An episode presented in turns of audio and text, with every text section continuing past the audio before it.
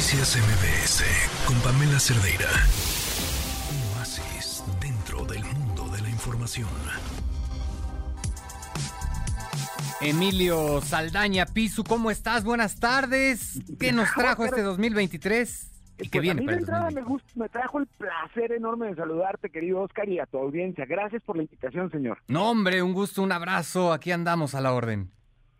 Muchísimas gracias, pues la oportunidad de platicar contigo cómo nos trató un poco en temas tecnológicos el 2023 y qué nos espera para el 2024, que se antoja como un año particularmente activo, señor. Ajá, bastante movido, sobre todo el 2023, y yo creo que uno de los grandes temas que nos trajo el uso de la inteligencia artificial, ¿no? Lo tenemos ya como una herramienta en nuestras manos. Sin duda, yo, yo creo, yo consideraría, la verdad, que la inteligencia artificial sin duda sea una de las tendencias tecnológicas más destacadas del año y con avances significativos además en varios aspectos, es decir, eh, la llegada de distintos fenómenos tecnológicos desde el Internet mismo, la llegada, por ejemplo, de la revolución del streaming, la llegada de la revolución de las criptomonedas, han sido motivo de cierto como eh, desincronización entre la generación de la tecnología, la puesta de esta tecnología en manos de la sociedad y la regulación en muchos casos que dichas tecnologías requieren. La promesa, por ejemplo, no cumplida de las redes sociales, de que tuviéramos un entorno digital bonito y en el que conviviéramos y finalmente hemos visto que se ha convertido en un entorno que es más bien eh, tóxico y agresivo en muchos sentidos, ¿no? sí. Esto, por ejemplo, en el caso particular de la llegada de la inteligencia artificial, apenas exactamente hace un año, señor, en estos espacios platicábamos de la maravilla que nos significaba el haber conocido ChatGPT y lo que se podía hacer con la inteligencia artificial generativa.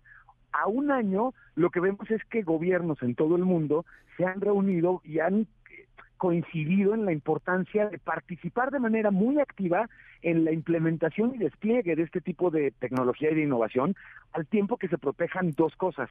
La forma en la que se regule correctamente su uso y se proteja con ello a la ciudadanía y a las empresas en general, y por el otro lado, que esta regulación no signifique ahorcar las posibilidades de innovación, que las nuevas leyes en el afán de proteger no impidan que se pueda continuar innovando en el caso de la inteligencia artificial. Y yo te diría que en el caso particular de esto hay un fenómeno que me llama mucho la atención, señor. Hoy se comienza a hablar no solamente de, ya hemos visto que a lo largo del año ustedes mismos en los espacios han dado cuenta de los esfuerzos de regulación tanto en, tanto en Europa como en Estados Unidos e incluso en Latinoamérica, cómo podría aplicarse regulación para la inteligencia artificial. Pero además de eso, hoy hay una tendencia que hacia el 2024 me llamó muchísimo la atención y es la alineación de la inteligencia artificial y la llaman como alineación constitucional. Y esto quiere decir, señor, que la inteligencia artificial bien podría estar alineada por países para que su uso no solamente no viole ningún tipo de leyes en general o en particular en términos de datos personales y los explote de manera indebida, sino que además si usas inteligencia artificial en México, la alineación de las respuestas que puedas tener esté con la Constitución, de tal forma que no violes la Constitución cuando utilizas sistemas de este estilo en ningún momento. Eso me llamó la atención, considerando que vamos a entrar, por ejemplo, a un año, el 2024, en el que nunca en la historia, Oscar, había votado tanta gente a nivel mundial en procesos electorales, porque el año que entra coinciden varios países en tener procesos electorales, México entre ellos, por cierto, ¿no? Sí, claro, claro, y aparte se juegan muchísimos puestos de elección popular el próximo año. Se juegan muchos puestos y hay un tema en particular con la inteligencia artificial que vimos en 2023 que nos tiene a todos y a todas inquietos. ¿Qué tanto los famosos deepfakes, los engaños utilizando inteligencia artificial, van a ser el pan de cada día? Y ya vemos que no solo en México, a nivel mundial, se han convertido en el pan de cada día. El, el que veamos que hay una candidata o un candidato que sale a decir, oigan, esa no soy yo, esa no es mi voz, no, yo no dije eso. y ese es uno de los principales costos, ¿no? El costo en tiempo para comunicar correctamente un mensaje político cuando tus adversarios se están encargando de tratar de confundir a tus seguidores con lo que tú estás diciendo. Ese es un primer gran y altísimo costo para los procesos electorales, pero en el futurismo, Oscar, rapidísimo te cuento que me llamó mucho la atención. nos previenen en términos de inteligencia artificial de esto de los deepfakes, de ver un video en el que veamos a un candidato que no hizo algo que aparentemente estamos viendo hacer. Bueno, eso pareciera ser la punta del iceberg. Donde hay una preocupación de académicos importante para el 2024 y en adelante es en lo siguiente, señor. La cadena en donde se ejerce el punto de influencia para que alguien cambie de opinión más fuerte son las amistades. independientemente de la tecnología y tiene mucho sentido. Cuando le agregamos la parte tecnológica y que querríamos poner atención es lo siguiente, no es probablemente una plataforma, una red social vendiendo nuestros datos o haciéndonos ver mensajes eh, pagados, digamos, como para cambiar nuestra opinión. Eso no es lo que nos debería de preocupar.